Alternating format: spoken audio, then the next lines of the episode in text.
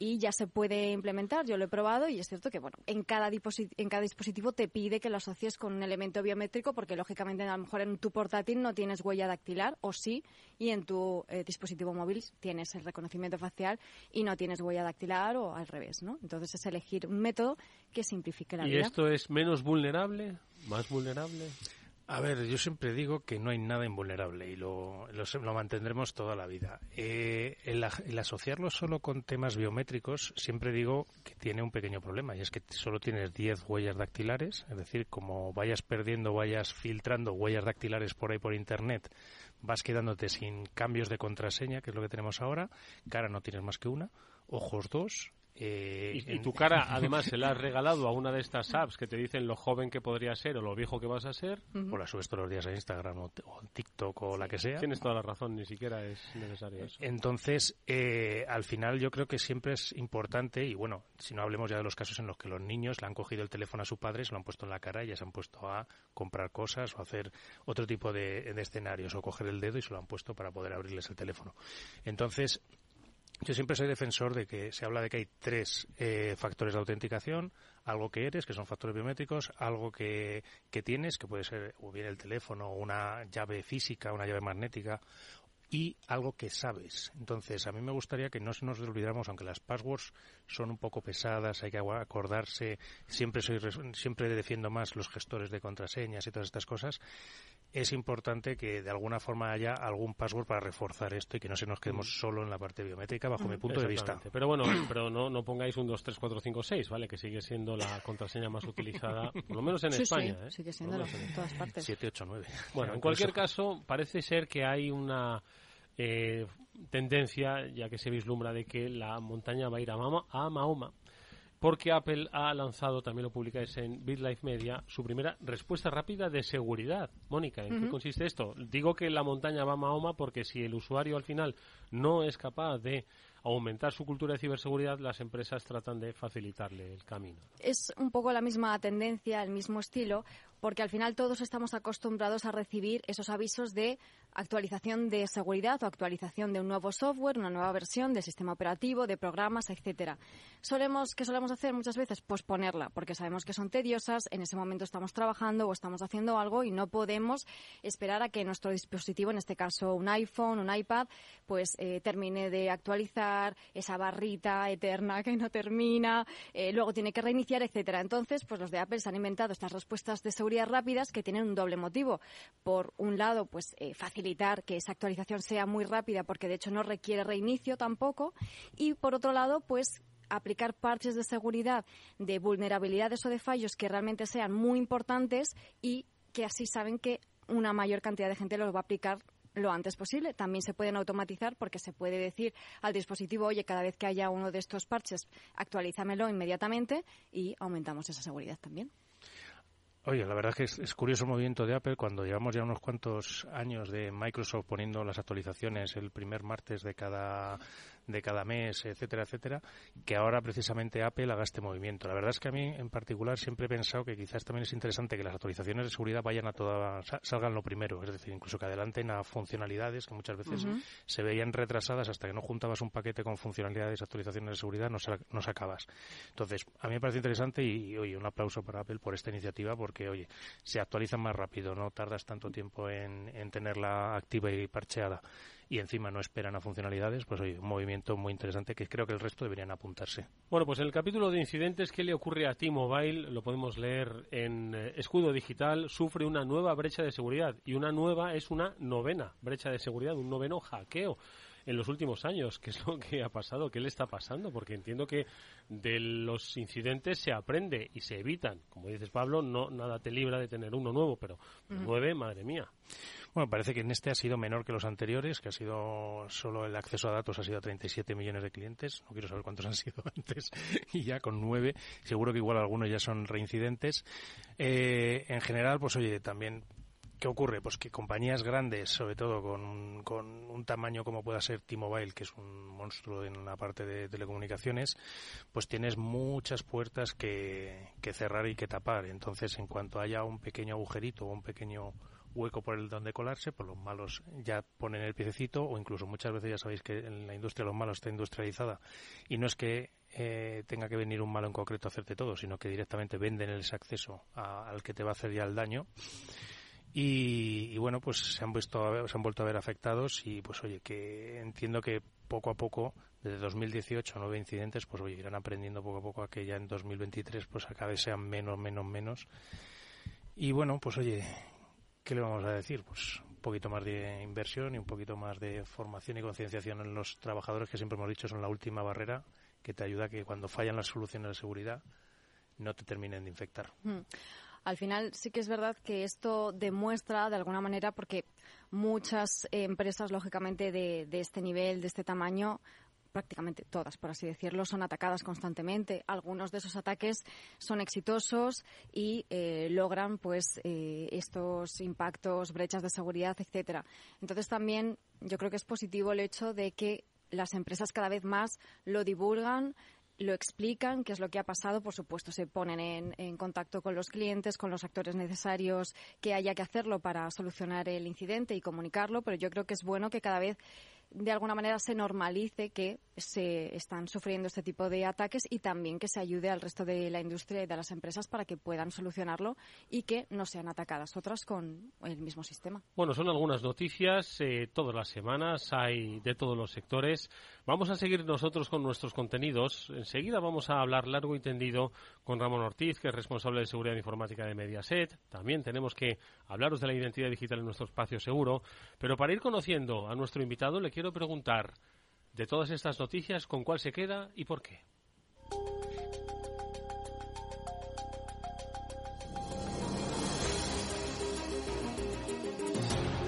Ramón Ortiz es responsable de seguridad informática de Mediaset. Ramón, bienvenido, ¿cómo estás? Eh, muy bien, buenas tardes. Esto es un pequeño aperitivo, ¿eh? Nada, oye, me parece muy bien. ¿Has oído tres noticias? Sí, me ha llamado mucho la atención el, modelo de actualización de, Apple. Yo creo que es una buena iniciativa muy interesante y que a lo mejor consigue que, toda la plataforma de los dispositivos Apple eh, estén en un grado de actualización mayor de lo que habitualmente están que por desgracia no, suelen estarlo, porque lo que habéis comentado, el proceso de actualización, eh, da igual el.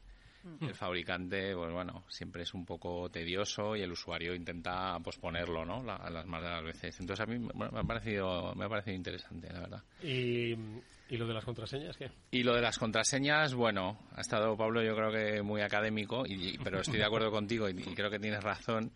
Eh, y en nuestro caso, a nivel personal, eh, yo trato de aplicarme, ¿no? También el academicismo, irlas rotando, irlas cambiando, pero siempre caemos en malas prácticas, ¿no? Eso es inevitable. Y en el ámbito profesional, eh, sí que es verdad que estamos tratando de, de, digamos, de implantar y de, y de que la mayor parte de nuestros usuarios utilizan gestores de contraseñas. Lo que pasa que hay, yo tengo compañeros que son detractores de esas herramientas, porque en muchos casos es un es un servicio SaaS en la nube y entonces bueno si esos eh, proveedores tienen problemas de eh, fuga de datos pues bueno puede ser un problema bastante grave pero pero el tema de las contraseñas es el caballo de Troya de todo este negocio, desde que sí. Vamos a hablar largo y tendido enseguida con Ramón Ortiz, el responsable de seguridad informática de Mediaset. Ya nos ha dado algunas pinceladas, vamos a profundizar mucho más en sectores, en el estado de la ciberseguridad. Pero antes, ya que estamos hablando de móviles, ahí es donde quiero ir con nuestro espacio seguro que hacemos con Panda. Espacio Seguro.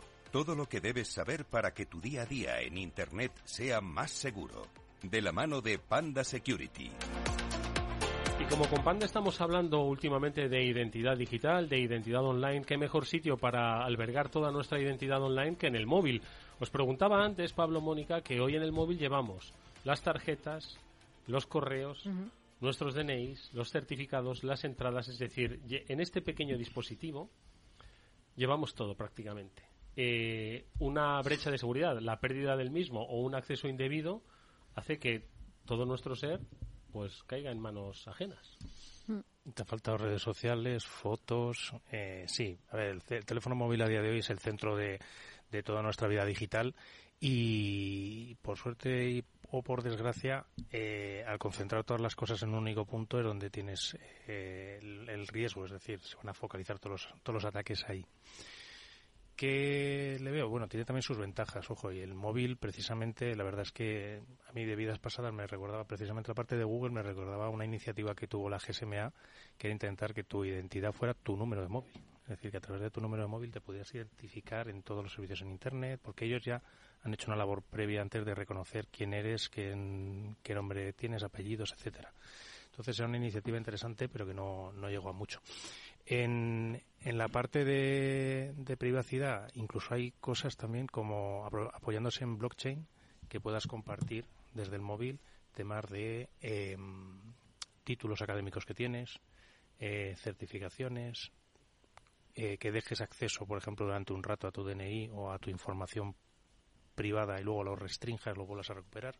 Todo ese tipo de iniciativas, yo creo, relacionadas con la identidad son muy interesantes y evidentemente tienen el móvil como eje central. Mm.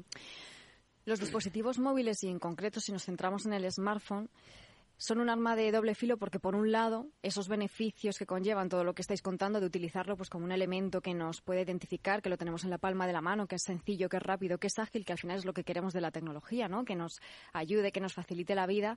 Todo eso lo tenemos, pero por otro lado los usuarios ya tenemos bastante claro que en los ordenadores hay eh, malware, software malicioso, lo seguimos llamando virus, pero bueno, sabemos lo que hay más o menos, lo que nos puede llegar a pasar, pero en el dispositivo móvil y en el concreto, en concreto en el smartphone todavía pensamos que no nos va a pasar nada. Yo todavía escucho a gente que eh, le llega algún enlace que considera que es un poco mm, raro, pues lo voy a abrir en el móvil por si acaso.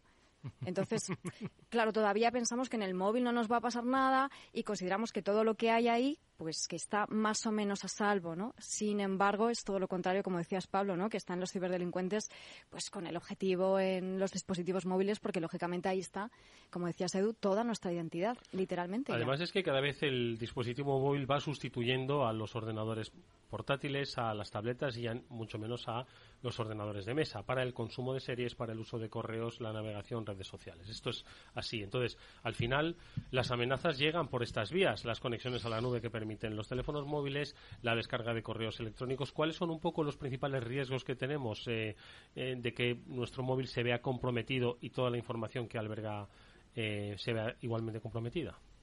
Hombre, cuando tienes el, teléfono móvil, el principal riesgo es eso, que, toda la información que tienes se pueda fugar.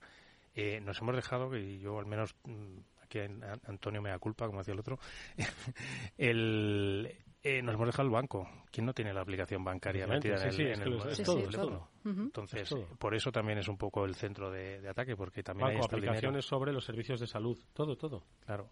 Entonces, eh, pues la verdad es que me sorprenden tus amigos que todavía lo abren en el móvil, Mónica. Yo no he dicho que sean mis amigos. He dicho que todavía hay gente que lo hace y... Por el riesgo que implica, es decir, yo que ya toda cosa complicada lo abro en una máquina virtual, yo ya sé que es un poco más raro, pero... Y en ese sentido yo pondría como uno de los principales problemas que tenemos ahora esas campañas de smishing, ese phishing, suplantación de identidad que nos llega a través del SMS. Porque es otro concepto, el SMS como está tan, pues que es así, un poco anticuado, pues un mensajito que nos llega, no le damos tanta importancia a un mensaje de un, este del banco precisamente, de mensajería, de tal y cual, con un enlace, pues si me llega es que no me va a pasar nada, me meto, uy, es un formulario, que me están pidiendo mis datos? Pues los doy. Entonces, ese es uno de los principales problemas que está habiendo ahora, cada vez más campañas de smishing, de SMS, porque los ciberdelincuentes ven que funcionan, es algo para ellos muy sencillo de hacer, muy económico, lanzan tropecientos SMS y el que cae, pues lamentablemente tiene un problema muy gordo porque o le suplanta la identidad si le han robado datos o eh, obtienen sus datos bancarios, que desde luego que es un drama muy grande. Venga, posibles soluciones, ¿qué hacemos? Aparte de ser un poquito más prudentes, eh, estar siempre atentos atentos, sospechar que si no estamos esperando un paquete de correos, no nos eh, eh, lo que nos envía un supuesto correos de que debemos pagar para recibir es una supuesta estafa. Se aprovechan de que hoy mucha gente compra por internet y llegan muchos muchos paquetes de correos y de muchas otras. ¿eh? Pero entonces, aparte de eso, ¿qué más hacemos? Desconfiar de las gangas también. No, el, que te aparezca el, el último iPhone 18 a 3 euros no va a ser para ti ese no, te está esperando. Eh, lo mismo pasa en vacaciones, los pisos vacacionales y, este tipo de, de, gangas ofertas que te puedan llegar, mejor no, no ponerlas. Eh, instalar aplicaciones solo de, de, sitios de confianza, markets oficiales y similar. y mucho cuidado, como decía Mónica, en no poner tus datos en cualquier formulario o en cualquier página. Mm, ser un poco desconfiados. En el caso de dispositivos Android se pueden instalar soluciones de seguridad, que hay muchísimas y siempre se recomienda tener alguna que pueda ayudar. En el caso de iOS no es tan necesario, tampoco hay este tipo de aplicaciones por el sistema operativo que es, pero sí que hay otras aplicaciones que pueden ayudar, porque por ejemplo, en caso de robo, de pérdida, para encontrar el dispositivo, eh, para bloquearlo de forma remota, así que ayudémonos de la tecnología para eh, estar un poco más seguros y siempre ser un poquito desconfiados. Es mejor ir a la fuente si tenemos alguna duda antes que rellenar nuestros datos en cualquier formulario que nos llegue a través de un enlace. Venga, pues preguntaros cuál es vuestra identidad digital, la que habéis creado vosotros, si la estáis protegiendo y sobre todo pues que tengamos la eh, capacidad, eh, la conciencia y el conocimiento de ponerlas a, guardo eh, como hacemos con nosotros mismos cuando nos dirigimos, bueno, pues allá donde tengamos que ir. Así que de identidad digital os seguiremos hablando, como siempre, con la ayuda de los expertos de Panda Security. Vamos nosotros ya a charlar con nuestro invitado en profundidad.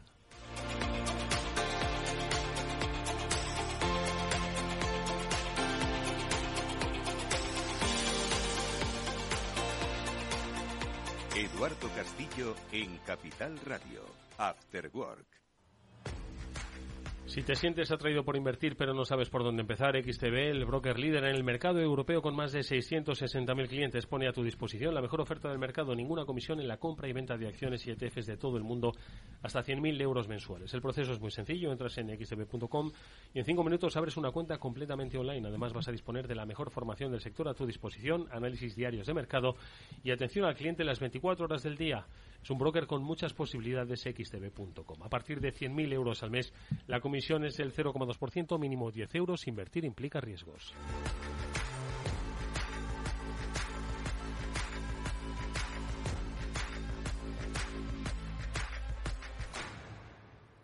Después del trabajo, After Work, con Eduardo Castillo, Capital Radio.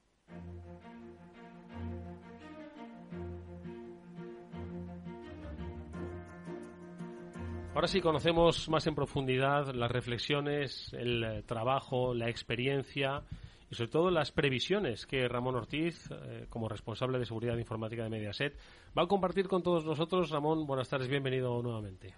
Hola Eduardo, buenas tardes. Eh, Pablo, Mónica, oye, muchas gracias por, invitarme a venir aquí.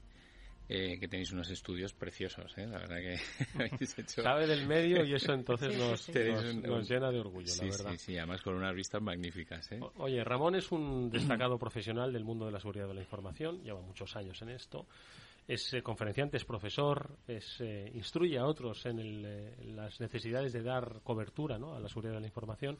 Ha evolucionado mucho en los últimos tiempos y Ramón hoy el momento que vivimos, ¿cómo lo defines? Porque nada tiene que ver con el momento de hace siquiera dos años, ¿no? ¿Cómo ha cambiado? No, es verdad, o sea, es verdad que ha cambiado mucho eh, la práctica de, la seguridad en las empresas y bueno, no, o sea, no, es por aprovechar de lo que estuvierais hablando, pero quizá sí que es cierto que está mm, declinando, o sea, declinando, no, está inclinándose mucho a, la gestión de, la identidad, a la protección de la, de la identidad corporativa eh, de los empleados, de los directivos y, en gran medida también en nuestro caso y en otras muchas empresas también eh, en la identidad de tus suscriptores o de tus o de tus clientes que utilizan tus servicios.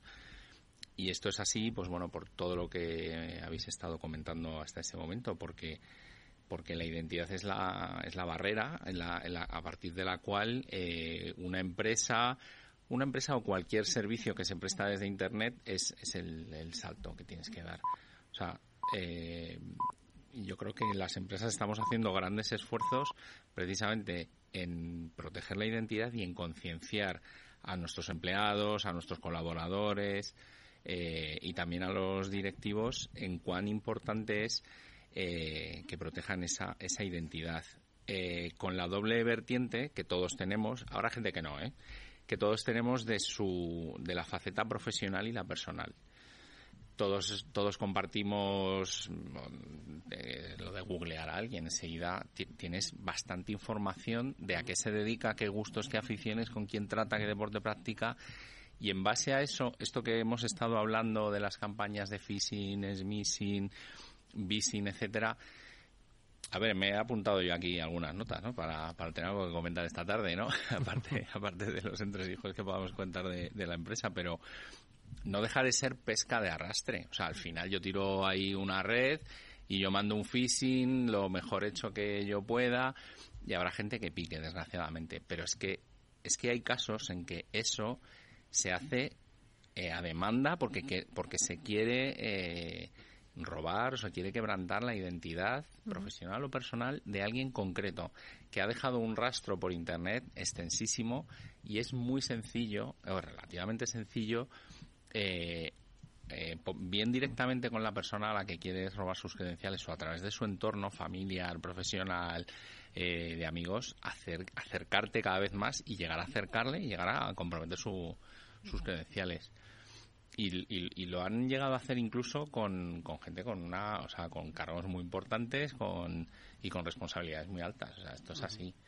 Entonces, claro, lo más popular es lo que estamos hablando, ¿no? El phishing de de gran volumen, pero eh, a, mí me parece más preocupante el otro. El dirigido. El dirigido, efectivamente. Un phishing ah. bien dirigido es, es letal. No, esos ataques dirigidos, como bien dices, yo creo que son uno de los problemas que hay que afrontar. Y, ya que lo poníamos encima de la mesa, ¿cómo lo soléis afrontar vosotros en, en Mediaset? ¿Cómo intentáis proteger un poco, aparte de concienciación, que entiendo que es lo más importante? Bueno, a ver, tenemos, eh, o sea, el tema, de, el tema de la concienciación está, está muy manido. O sea, es un tema del que se habla mucho, pero no en todos los, o sea, no en todos los casos la, la concienciación se logra con las herramientas o con las campañas de learning. En nuestro caso, o sea, lo que tratamos es, es como ir, ir un poco, eh, ¿cómo es lo de concienciar? O sea, primero toma, toma conciencia de que esto está pasando, que es que hay gente, empleados, compañeros míos, que todavía, ¿no? Ya voy a decir, ya, ya van quedando los menos, ¿no? Pero que todavía es como que les suena un poco a, a, lo, que, a lo que ha comentado Mónica. Bueno, voy a abrirlo desde el móvil, como si desde el móvil no pasara nada o si desde el móvil fuera una herramienta inofensiva. Mm. Por suerte, en, en nuestra empresa van quedando menos personas de ese perfil, pero las hay, ¿no? Entonces, que tomen conciencia de esto. Luego, el, recibir una formación de todo esto, el, que conozcan, el que conozcan cómo son los vectores de ataque, el que conozcan las consecuencias de, cuando un ataque tiene lugar y qué, y qué supone para la compañía, qué supone para los compañeros y qué, y qué puede suponer para él. Y en tercer lugar, el, obtener, hombre, si es por parte de la dirección y la gerencia, y del resto del staff el compromiso de esto. O sea, que este asunto, que este problema de la ciberseguridad, del compromiso de las credenciales, no sea un mochuelo de la gente que se dedica a esto, es que nos compete a todos. Todos los que trabajamos en, en mi empresa, en Mediaset de España o en cualquier otra empresa, no es un problema que les compete nada más que a los chicos de seguridad o a los que se dedican a administrar eh, los sistemas. Nos compete a todos. Y esa es la parte de, la concienciación que es a través del compromiso. Una vez, o a repetir, ¿no? Concienciación, ya te enteras de qué va porque te han dado un, un curso, dos o tres, y luego, oye, que te comprometas con ello es interesantísimo y, fundamental. Yo creo que lo compartís siempre todos los responsables ¿no? de, seguridad de la información, esa necesidad del compromiso de la dirección, porque al final es el ejemplo, ¿no? Los empleados ven que si la dirección está comprometida, desde luego ven que es un tema pues muy relevante.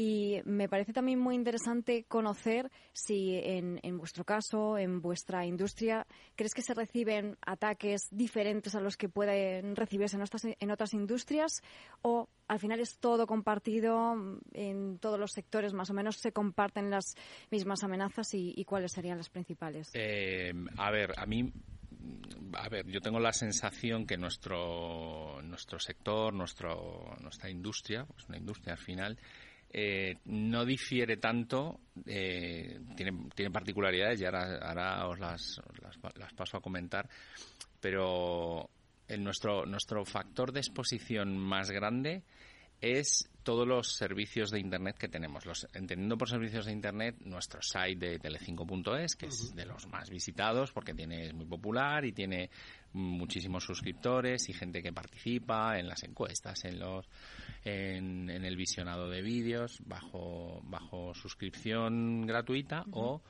eh, tenemos también suscriptores de pago que tienen eh, posibilidad de entonces ese es nuestro factor de exposición más grande porque tenemos un poco la vertiente esta de los ataques de negación de servicio eh, a nivel de red o a nivel de aplicación, pero bueno, contamos, por fortuna, con, con, técnicas muy muy avanzadas, ¿no? De, de, de WAFs eh, de Internet, de players de Internet muy muy potentes, con los que llevamos colaborando muchos años. Eh, y luego, lo que es la parte de nuestro, nuestro grueso de negocio, que es la televisión en abierto, la difusión de contenidos, es verdad que es, es un, es un la, máquina ¿no? de, construir los contenidos es, es compleja y, pasa a través de muchos elementos tecnológicos dentro de nuestra compañía, pero es verdad que es bastante cerrado. O sea, es un, es un circuito muy cerrado en el que la interacción, pues desde luego hacia Internet y tal, es, es muy escasa. Entonces, eh, lo que, lo que mostramos a través de Internet tiene mucho factor de exposición, pero lo que, lo que es la televisión en abierto y nuestro, nuestra parte más conocida tiene menos.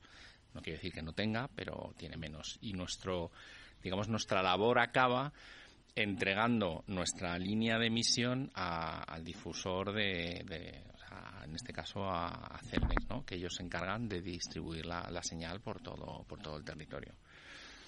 Entonces el problema que tenemos es si Celnes tiene un problema, pero nunca lo ha tenido y espero que no lo tenga nunca. Entonces, nosotros lo que tenemos que asegurarnos son esas operaciones de televisión, los estudios, los platós, los controles de realización, que voy a contar un chisme, me ha dicho Mónica que ella hizo prácticas en, realización de Telecinco. sabíamos. O sea, que ya lo conoce. Gracias, Ramón, por soltarlo en antena. Pablo León, que fue uno de mis tutores ahí. Y, entonces, bueno, tú conoces esa fábrica de, de hacer y de construir los contenidos pero es un entorno muy cerrado. Entonces nosotros tenemos que asegurarnos, pues efectivamente, que todos esos equipos estén actualizados, que no es sencillo, porque son, son fabricantes de software y de hardware muy de nicho, que no, no es tan sencillo tener el equipo actualizado con, con la última parte de seguridad, pero bueno, pero es una práctica que hay que, que, hay que llevar eh, de manera un poco, un poco rigurosa, ¿no? Entonces, todo ese entorno de fabricación de contenidos, bueno, pues hay mucha tecnología detrás y, digamos, la práctica de seguridad en todos esos ámbitos, eh, bueno, pues es muy transversal en la compañía. O sea, digamos, nosotros nos apoyamos en diferentes equipos de soporte de, lo que os he dicho, de multiplataforma, que es todo lo que es el negocio de la compañía hacia Internet, que es los sites de Internet, los canales de mitele.es que, que están también en las Smart TVs, esa es la parte que tenemos más exposición, usuarios de suscripción, que hay temas también delicados de fraude. No, nosotros no tenemos un gran problema de fraude, pero, pero tenemos que contar con, con herramientas ¿no? que nos ayudan a combatirlo. Y luego las herramientas que os he comentado de, anti-DOS, de, gestión de, de baneo de IPs y tal. Está muy avanzado, es, es, es una práctica que está ya bastante, bastante corrida. Yo hago una pregunta siempre a todos los pisos que me encanta hacerles, se va a hacer a, Ramón también, es ¿Cómo, ¿Cómo comienza un día en la vida de Román? Me encanta esa pregunta. Bueno, pues eh, Ramón. Eh, supongo que irá relacionado con, a ver, qué incidentes tenemos encima de la mesa, cómo los estamos gestionando. Bueno, pero al final es una práctica muy rutinaria. O sea, esto te lo diría también un comisario de policía que están tratando de incidentes, incidentes de balazos y tal.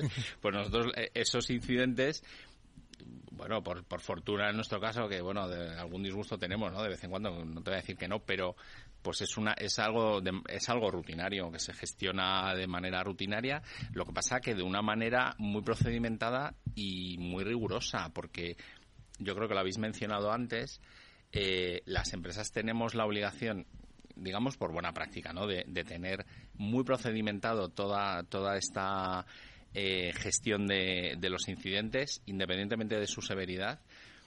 y luego que en función de precisamente de esa criticidad tú tienes que tener una, o sea, una bitácora muy todo lo documentada posible para entregárselo a la, a la administración, ¿no? En este caso, pues bueno, si es la Agencia de Protección de Datos o o INCIBE o quien, o quien corresponda o si tienes que, documentarlo a través de una denuncia, ¿no? Entonces no vale el que tú tengas ahí un poco, que le suelte los mails, eso no es así. Entonces tienes, es rutinario, pero es muy rigurosa la, la gestión de, los incidentes diarios.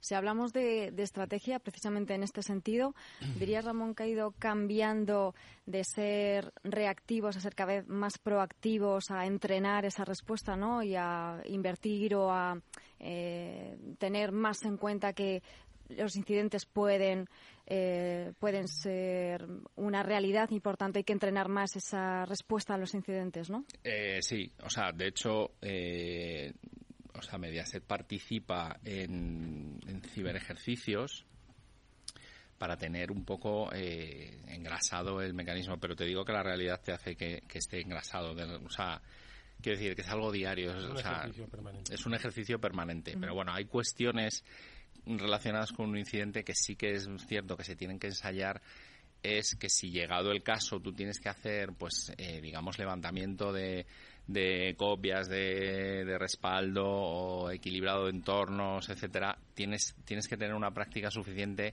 para que eso no suponga un estrés a los equipos de algo que no han hecho o que no, estén acostumbrados a hacer. Entonces, o sea, esa parte que no es del día a día, sí que es cierto que hay que tenerla eh, un poco practicada y un poco ensayada. Oye, Ramón, hacía referencia a que eh, los millones de usuarios eh, activos de Internet, que no los telespectadores, que parte son de esos telespectadores son usuarios también de, Internet, es, digamos, el, el grueso, ¿no? ¿Cómo, ¿Cómo ha evolucionado esa, esa protección? Porque en los últimos eh, tiempos, meses, hemos oído hablar de, o más que oído hablar, ha irrumpido la nube, ¿no? Como uno de los sitios para proteger, para trabajar, para migrar. En ese sentido, ¿cómo ha ido evolucionando esa protección? Bueno, en, eh, o sea, en el caso de los servicios de Internet, de, de los canales multiplataforma de Mediaset, bueno, no voy a decir que nacieron en la nube, pero sí que es verdad que se aprovecharon mm, de manera muy, muy temprana de las ventajas de, de, las, de los servicios y soluciones en la nube. y trato de explicarme. O sea, para la distribución de contenidos a través de Internet, no funciona del modo que pudiéramos o que, pudiera imaginar una persona que no lo conoce decir bueno pues el, en nuestro caso no el editor de contenidos el, que el que se encarga de distribuir los contenidos pues los tiene alojados en sus servidores y, el, y, los, y los visitantes o los suscriptores los consumen directamente de esos servicios. Eso no funciona así cuando tus cargas de, de visionado son enormes entonces, ya te digo que de una manera muy temprana ya nos, ya utilizamos los servicios de distribución de contenidos que son que son en la nube, en este caso de un proveedor muy potente de internet que es Akamai. Y entonces, digamos que esa, esa parte de usar la nube para, en este caso, soluciones de negocio, pero también de seguridad, porque los servicios eh, WAF de, ya los llevamos utilizando muchísimo tiempo, ya se servían y se desarrollaban desde un tercero y a través de la nube. O sea que tenemos, desde luego ahora somos eh, usuarios intensivos de infraestructura, de nube, de, de soluciones SaaS. Y es verdad que tiene su componente de novedad, eh, pero bueno, tiene su componente de novedad en, que, en tanto que es nuevo, pero las, las políticas y las medidas y los controles de seguridad que tienes que aplicar no son distintos de los que están en cualquier norma ISO. O sea, no, ni de los que tú ya te estás aplicando en tu entorno on-premise, ¿no? Pero sí que es verdad que es nuevo y que estamos trabajando con ello intensivamente, vamos. Y hablando un poco de tecnología, que ya estás hablando, ¿dónde crees, dónde crees que se ha producido, si es que se ha producido quizás la mayor innovación en la parte tecnológica de seguridad en los últimos años? O que tú hayas visto que hayas dicho, joder, esta, esta nueva tecnología o este cambio me va, me va a ayudar mucho en mi día a día.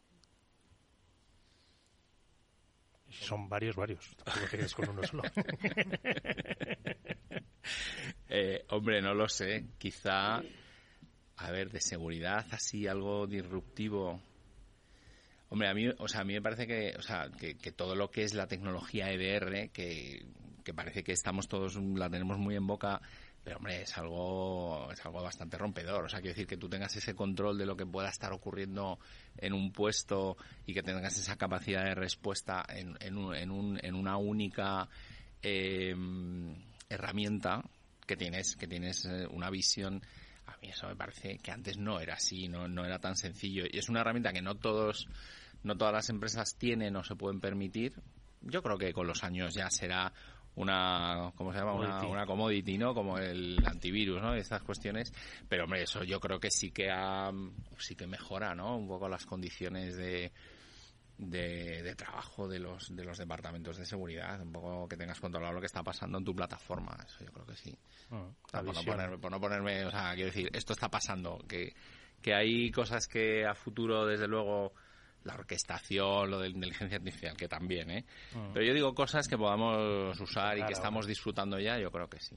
El futuro, desde luego, va a ser apasionante en ese sentido también, con, con, todo lo que viene, para bien y para mal, ¿no? Mm. Porque también los malos están usando esa tecnología. Pero me gustaría comentar contigo, Ramón, el papel del CISO, por así decirlo. ¿Tú crees que, y del responsable de, de seguridad de información, de ciberseguridad, ha cambiado en los últimos años? ¿Consideras que ha habido algún tipo de de evolución en el papel dentro de la empresa y, en la sociedad también, ¿eh? Yo creo que cada vez es más. Sí, sí, porque, a ver, yo creo que ha sido a fuerza de, disgustos, ¿no? Quizá en la mayoría, en la mayoría de las empresas. Eh, eh, era un papel que estaba muy, en la, mayor parte de los casos, en el área técnica o de sistemas y ha habido muchas empresas que han dado el salto y ya es una posición que está más cerca a lo mejor de, de gerencia o de auditoría y tal que bueno que tiene que tienes digamos cómo es que tienes el resorte eh, más más a mano. Bueno Mediaset sigue dependiendo de la división de tecnología es la práctica de seguridad. Estamos estamos cómodos quiero decir no no es un impedimento para el ejercicio de lo que tengamos que hacer. Tenemos tenemos un comité de seguridad tenemos un comité de privacidad del que se forma parte desde seguridad. Entonces quiero decir eh, pero el, rol sí que es cierto que ha cambiado y que interviene más eh, para segurizar eh, o para aplicar controles de seguridad en, esto que llamamos los procesos, las personas y la tecnología. Antes quizá estaba más focalizado en lo que era, como decía yo, que tenemos un problema de seguridad, echamos tecnología encima y no siempre funciona comprar eh, esta solución o esta otra. O sea, en muchas ocasiones se trata de, bueno, pues con estas áreas que decimos de gerencia, ¿no? De auditoría, de cumplimiento y tal, que poder, poder trabajar con ellos para hacer cambios que afecten pues a, procedimientos internos de la compañía, a esto que hemos hablado de que la gente adquiera el compromiso, o sea, en muchos casos es, bueno, y si un usuario nuestro comparte la contraseña, le, joder, lo ideal es que le pase algo. O sea, es que tú no puedes compartir la contraseña. Pero si tú no, no tienes un...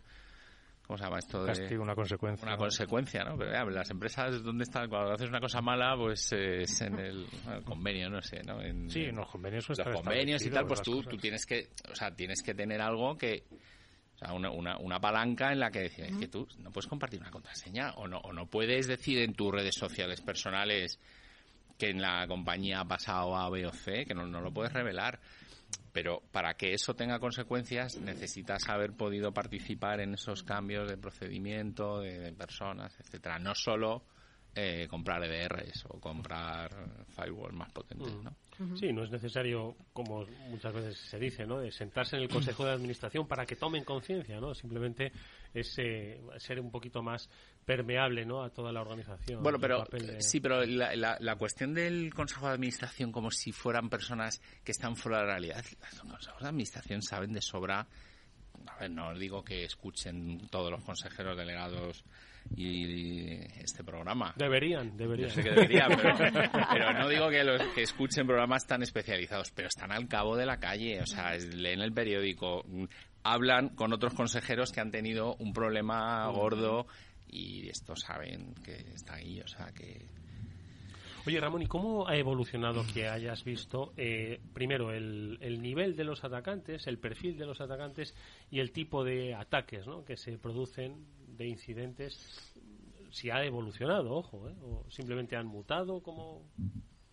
Bueno, eh, a ver, ya os, ya os digo que nosotros el nivel de incidentes que tenemos eh, es, es similar o parecido. Entonces, lo que son los atacantes en sí, eh, no, no tenemos quizá deberíamos, te, cojo la idea, ¿no? Establecer un patrón o tal, mira, normalmente vienen de aquí, o, pero eh, a mí me da la sensación que antes eran ataques muy de por, por, por hacer daño, ¿no? A la página web, intentar tumbarla, o sea, eh, digamos, nacionales o internacionales, pero a mí me da que eh, la motivación de los atacantes a día de hoy no es tanto el, bueno, he tumbado la página web de Telecinco o de, o de otra empresa, sino, oye, yo voy a tratar de hacer daño, voy a, bueno, lo de ransomware, para tratar de, de obtener beneficio, económico. Esa, es la gran diferencia de que antes a ti te podían hacer daño, pero bueno, la motivación era simplemente mm, eh, llevarse... Mm, estabas en cuestiones de carácter ideológico, emocional, por decirlo así. Sí, y ahora, desgraciadamente, ¿no? Porque se ha convertido en una industria, ¿no? El del cibercrimen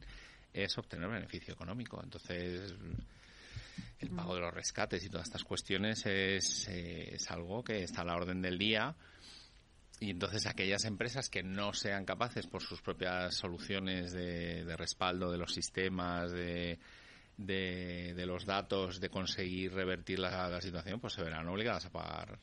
Pero claro, y esa es la gran diferencia entre los ataques de hace unos años y a los de hoy en día.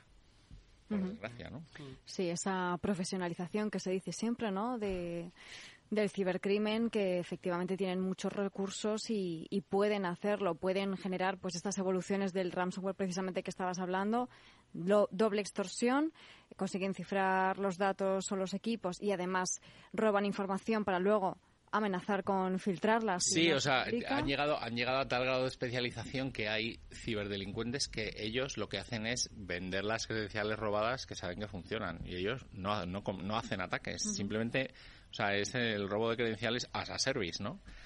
Y ya otros se encargan de, a través de esas credenciales que han comprado, eh, tratar de materializar un ataque del tipo que sea. O sea, quiero decir, entonces ante eso, pues bueno, siempre, como los buenos hacemos el mejor esfuerzo, pero los malos lo tienen más sencillo, ¿no?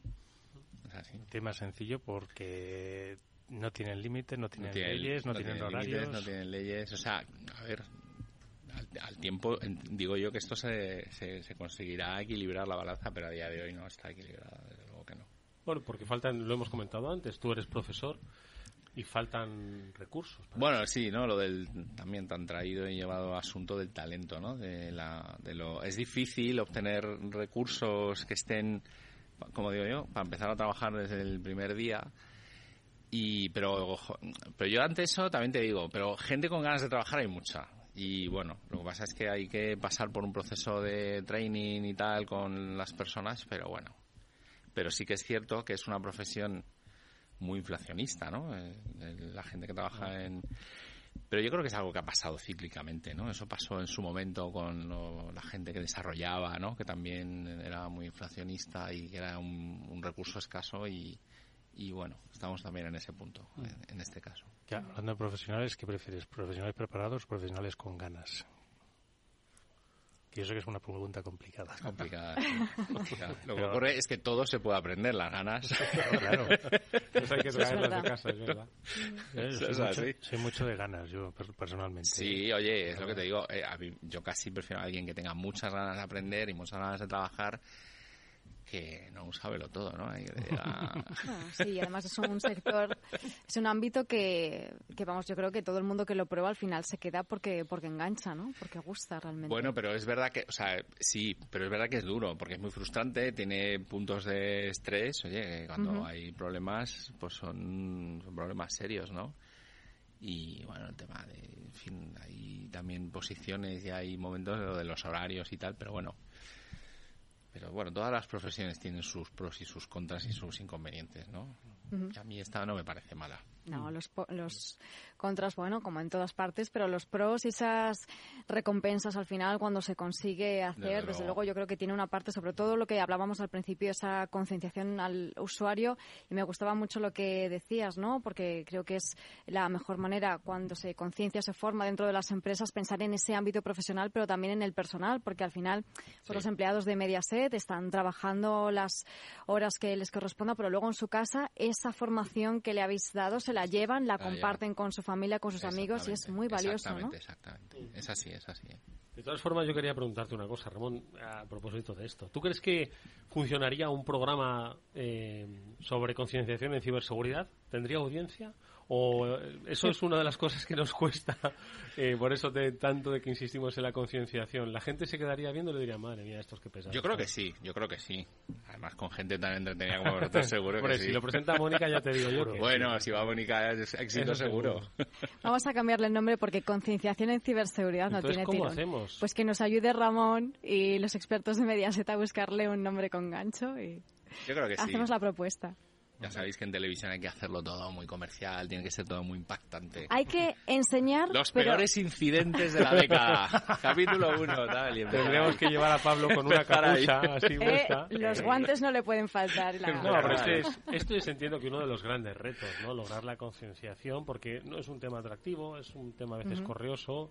Sí, sí, sí. Es, o sea, es cierto que lo es, pero bueno, no se ha mencionado, pero es que hay gente y, personas mm, particulares que se han visto en grandes embrollos, ¿eh? a propósito del robo de cuentas, de que le sacan el dinero del banco, gente, personas mayores con una gran brecha digital y eso es que es un es que es un problema social, no es un problema solamente de las empresas, ¿eh? o sea que, que es un que es un asunto que debería trascender, de luego que sí. Sí, cuando ocurre es verdaderamente dramático y yo creo que sí que es una acción que, como decías, también es responsabilidad de todos, pero los usuarios necesitan esa ayuda porque están un poco perdidos. No es culpa suya, sino que la complejidad y todo lo que se nos viene encima es, es mucho.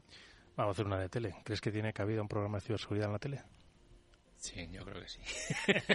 bueno, pues vamos a empezar a hacer el dossier, chicos, y nos ponemos. Hay que hacer el formato, ¿no? Hay que construir el formato. En cualquier caso, con la experiencia que hoy ha compartido con nosotros eh, nuestro invitado hoy, eh, Ramón Ortiz, responsable de seguridad informática de Mediaset, creo que nos hacemos una idea sobre cómo evolucionan, cómo atienden a los sectores, cómo se cuida al cliente, en este caso, al telespectador, al internauta, al que comparte los contenidos que quiere. Ha sido muy interesante poder conversar eh, con Ramón. Gracias, Ramón. Nada, a vosotros por, por invitarme a mí y a Mediaset y nada, y pasar este rato tan agradable. Nos veremos, ojalá, por los platos, nunca se sabe. Hasta muy pronto, Ramón, gracias. Pablo, Mónica, que nos despedimos. Oye, nos lo planteamos, ¿eh? Total. Pablo, Moni sabe de televisión y tú siempre has querido. Yo tengo hasta un nombre ya para mi programa, no os digo más. Bueno, bueno, bueno. Estén, conectados. Os lo cuento luego. Pues igual lo soltamos el próximo lunes cuando vuelva este Ciberactivos. Gracias amigos, nos vamos. Jorge Zumeta estuvo gestionando técnicamente el programa. Venga, hasta mañana, adiós.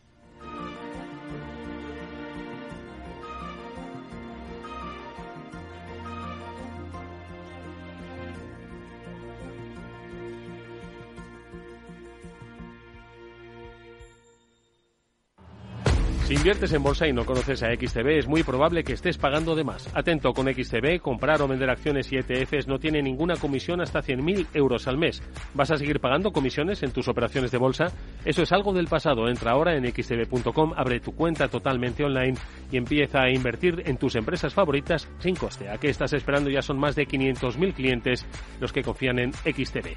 Un broker, muchas posibilidades. xtb.com. A partir de 100.000 euros al mes, la comisión es del 0,2%, mínimo 10 euros. Invertir implica riesgo.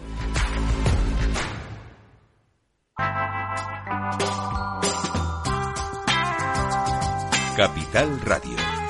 Música y mercados.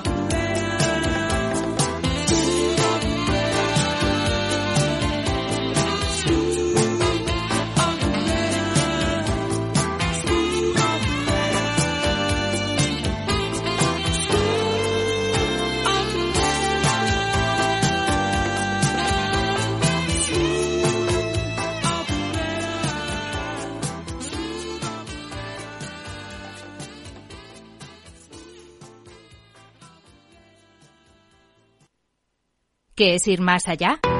Con Arval podrás llegar donde te propongas de la forma más sostenible y asegurar un mundo mejor contribuyendo a la seguridad en carretera, al futuro de las ciudades y a la calidad de vida. Ser responsable sin tener miedo al liderar el cambio. Arval, la transición energética arranca aquí. Más información en arval.es. Capital Radio 103.2 Inversión inmobiliaria acompaña al mercado inmobiliario en este nuevo ciclo. Todos los jueves de 10.30 a 13 horas, el inversor encontrará las claves para realizar su mejor inversión. La mañana de los jueves en Capital Radio tomamos el pulso al sector inmobiliario. Noticias, análisis de mercado y debates donde los protagonistas del sector podrán contar en primera persona los retos a los que se enfrenta el ladrillo. Inversión inmobiliaria pone la voz al sector inmobiliario. Aquí, en Capital Radio. En el balance nos preocupamos por nuestros hijos, por su vinculación con el mundo de Internet y las redes sociales, y analizamos sus riesgos de la mano de Pilar Rodríguez en Familias Enredadas, todos los lunes a las ocho y media de la tarde en el balance, Capital Radio.